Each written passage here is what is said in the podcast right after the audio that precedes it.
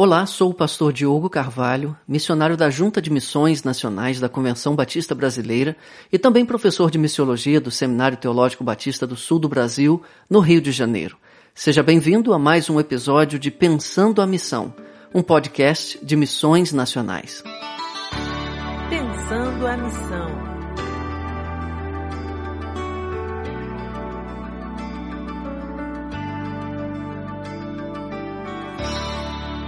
Obrigado por acompanhar mais um episódio do nosso podcast. Espero que esteja sendo útil para ampliar seus conhecimentos sobre evangelização, discipulado e missão da igreja como um todo.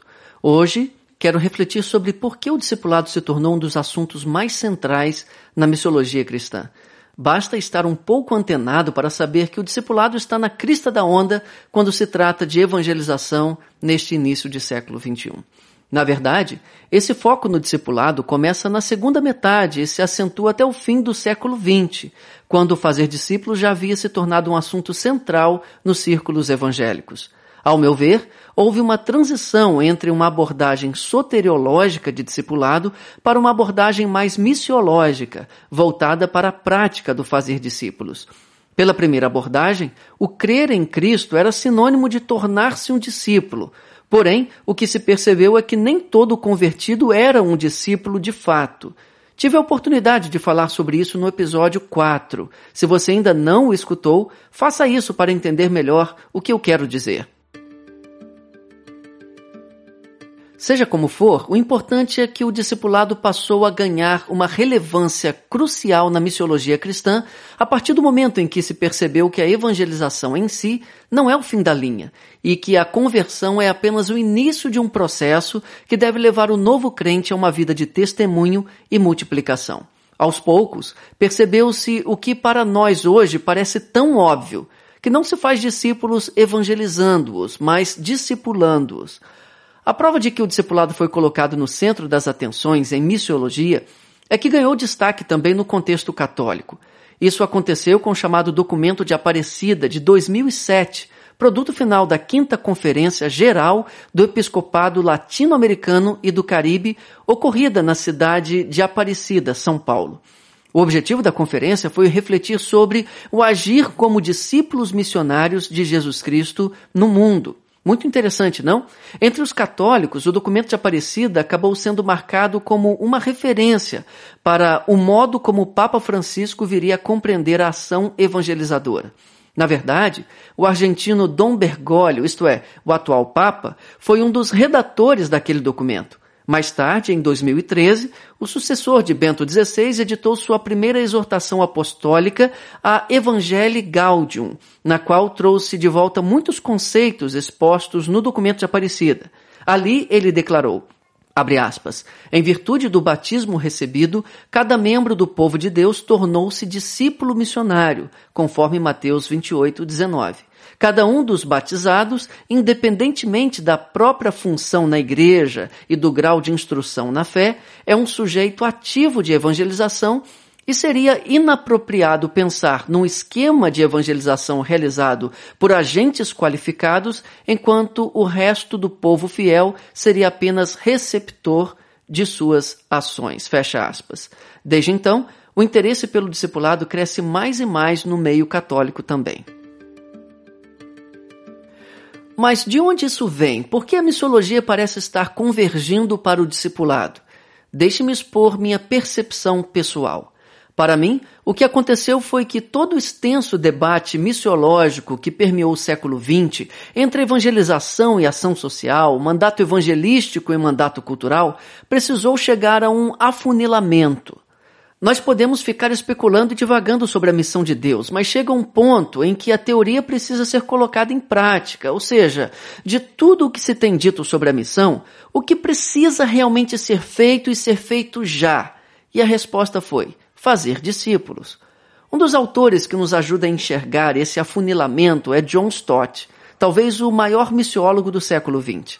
Tendo participado de vários congressos mundiais de missões e evangelismo e ajudado a promover o mais importante deles, o de Lausanne, em 74, Stott acompanhou de perto toda essa discussão sobre a missão de Deus e a missão da igreja ao longo de várias décadas, ouvindo e refletindo sobre os argumentos de todas as vertentes. Em seu livro A Missão Cristã no Mundo Moderno, o teólogo inglês diz que observou duas tendências gerais sobre a forma como os cristãos costumam entender a missão. A primeira, mais tradicional, trata a missão cristã como sinônima de evangelismo. Só um parênteses aqui. Quando li isso em Stott, lembrei-me imediatamente de Oswald Smith, autor dos clássicos Clamor do Mundo e Paixão pelas Almas, para quem a suprema tarefa da igreja era a evangelização do mundo. Fui muito influenciado por essa corrente em meus primeiros anos de ministério, quando para mim a pregação do evangelho era o centro da missão e Marcos 16:15 o texto missiológico mais importante. Ainda é importante, mas não apenas ele.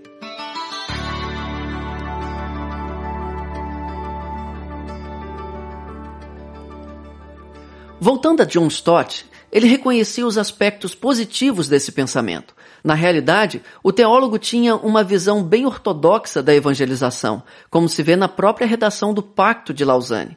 Para Lausanne, em seu parágrafo 4, evangelizar é, abre aspas, difundir as boas novas de que Jesus Cristo morreu por nossos pecados e ressuscitou segundo as Escrituras e de que, como Senhor e Rei, ele agora oferece o perdão dos pecados e o dom libertador do Espírito a todos os que se arrependem e creem. Fecha aspas. Ou seja, para Lausanne, evangelizar é pregar. O problema dessa visão, segundo Stott, é que ela costuma enxergar o mundo como um prédio em chamas, condenado à destruição, no qual poucos teriam a coragem de entrar e, mesmo assim, numa incursão de resgate para sair dele o mais rápido possível. Havia pouco envolvimento com o mundo perdido, além de ser uma visão muito pessimista. Para Stott, essa visão tenderia a levar os cristãos a evitarem o contato lá fora, reduzindo assim sua influência na sociedade. De outro lado, a segunda vertente identificada pelo teólogo foi a da Missio Dei. Para os missiólogos dessa corrente, o primeiro relacionamento de Deus seria com o mundo e não com a igreja e que a igreja seria um instrumento, mas não o único, que Deus usaria para seu fim de restaurar todas as coisas.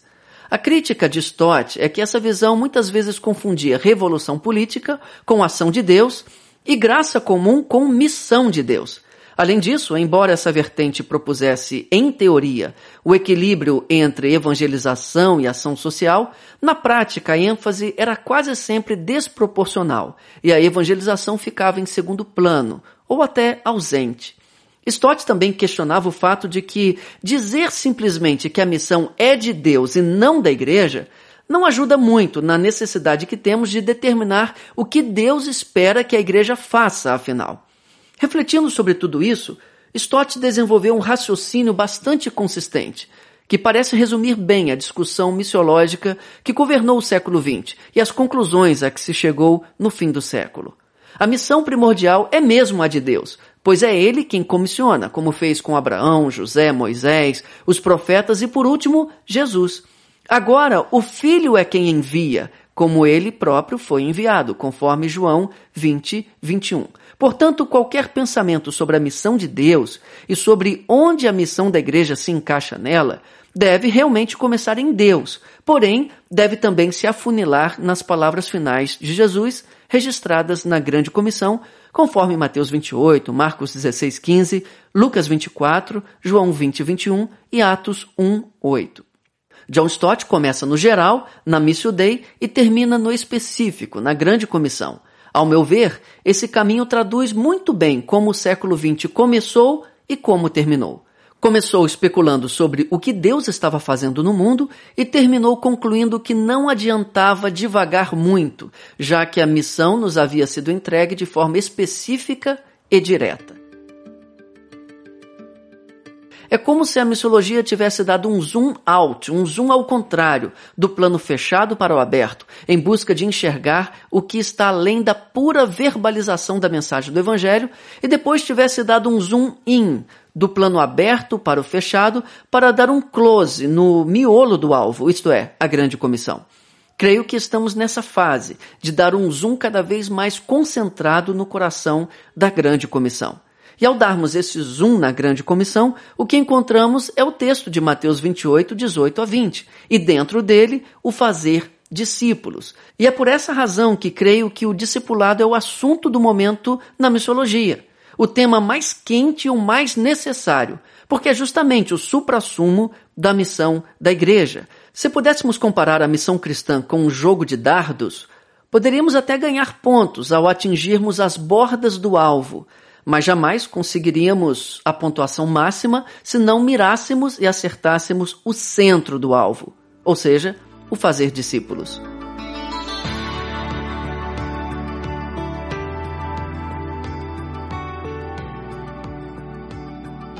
Agora, quando se fala em fazer discípulos, ainda assim não há consenso sobre o que isso significa.